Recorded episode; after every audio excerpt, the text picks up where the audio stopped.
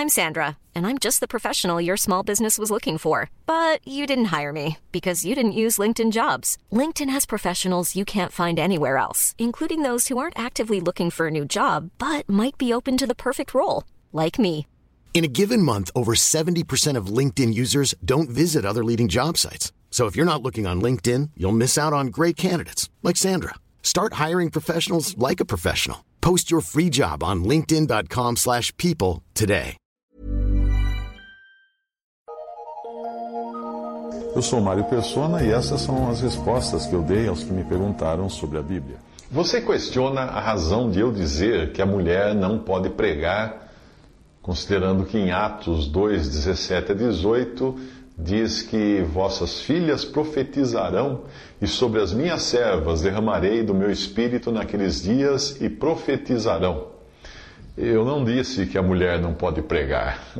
Quem diz isto é o Espírito Santo, na sua palavra, que proíbe a mulher de ensinar em 1 Pedro capítulo 2, quando diz: "A mulher aprenda em silêncio com toda submissão, e não permito que a mulher ensine nem exerça autoridade de homem."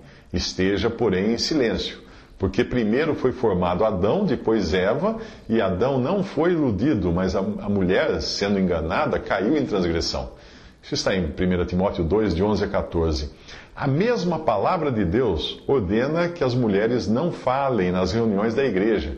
Conservem-se as mulheres caladas nas igrejas, porque não lhes é permitido falar mas estejam submissas, como também a lei o determina. Se, porém, querem aprender alguma coisa, interroguem em casa seu próprio marido, porque para a mulher é vergonhoso falar na igreja.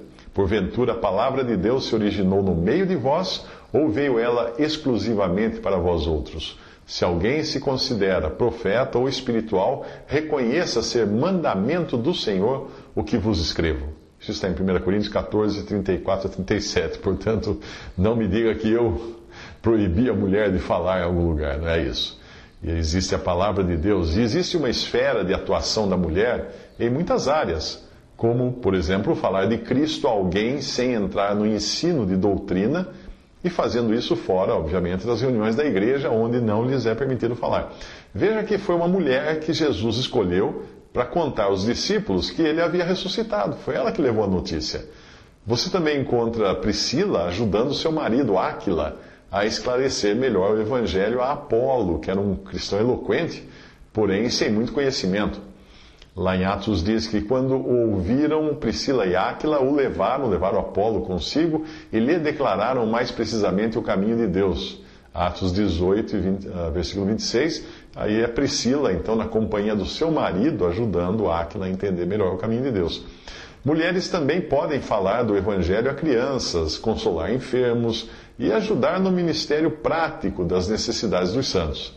Você encontra várias mulheres mencionadas nas cartas de Paulo pelo trabalho, elogiadas até pelo trabalho que faziam dentro da esfera que lhes era adequada. E também em Tito, nós vemos um ministério importantíssimo dado às mulheres para a edificação de um lar cristão.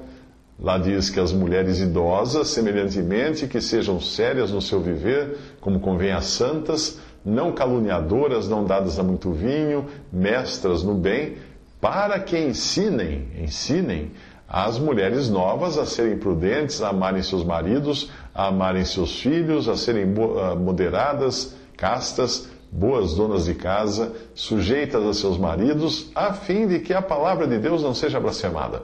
Tito 2, de 3 a 5.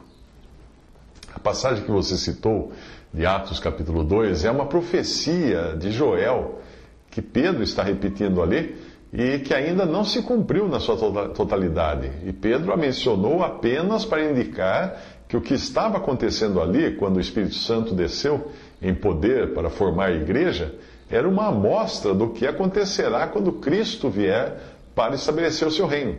E é simples perceber que a passagem não se cumpriu na sua totalidade, lendo o restante da profecia, da mesma profecia. E acontecerá nos últimos dias, diz o Senhor, que derramarei do meu espírito sobre toda a carne. Vossos filhos e vossas filhas profetizarão, vossos jovens terão visões e sonharão vossos velhos, até sobre os meus servos e sobre as minhas servas derramarei do meu espírito naqueles dias e profetizarão. Mostrarei prodígios em cima no céu e sinais embaixo na terra: ah, sangue, fogo, vapor de fumaça. O sol se converterá em trevas e a lua em sangue antes que venha o grande e glorioso dia do Senhor. E acontecerá que todo aquele que invocar o nome do Senhor será salvo. Atos 2, 17 a 21.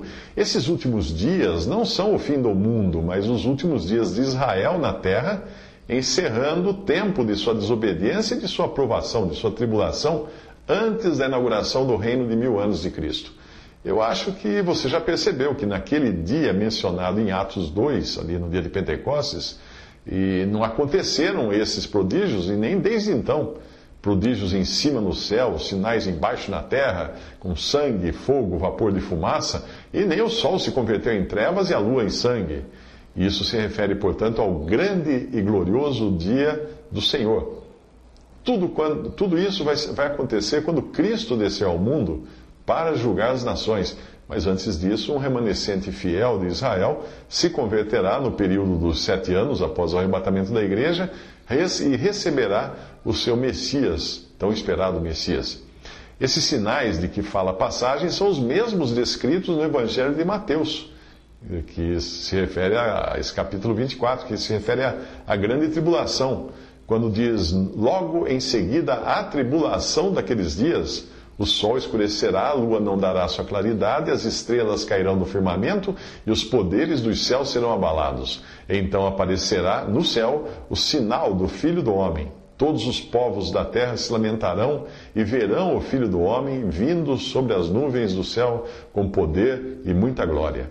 Isso está em Mateus 24, de 29 a 30. Repare também que o que aconteceu no dia de Pentecostes, em Atos, Atos 2, não foi o Espírito Santo ser derramado sobre toda a carne, como prevê a profecia, mas apenas sobre as 120 pessoas que estavam ali naquele cenáculo. Em Atos capítulo 1, versículo 15, fala desse número de pessoas. E, portanto, é uma profecia que está ainda por se cumprir. Ela foi dada uma amostra do que virá naquele dia de Pentecostes, mas ainda ali não era o cumprimento completo da profecia de Joel. Visite respondi.com.br. Visite 3minutos.net.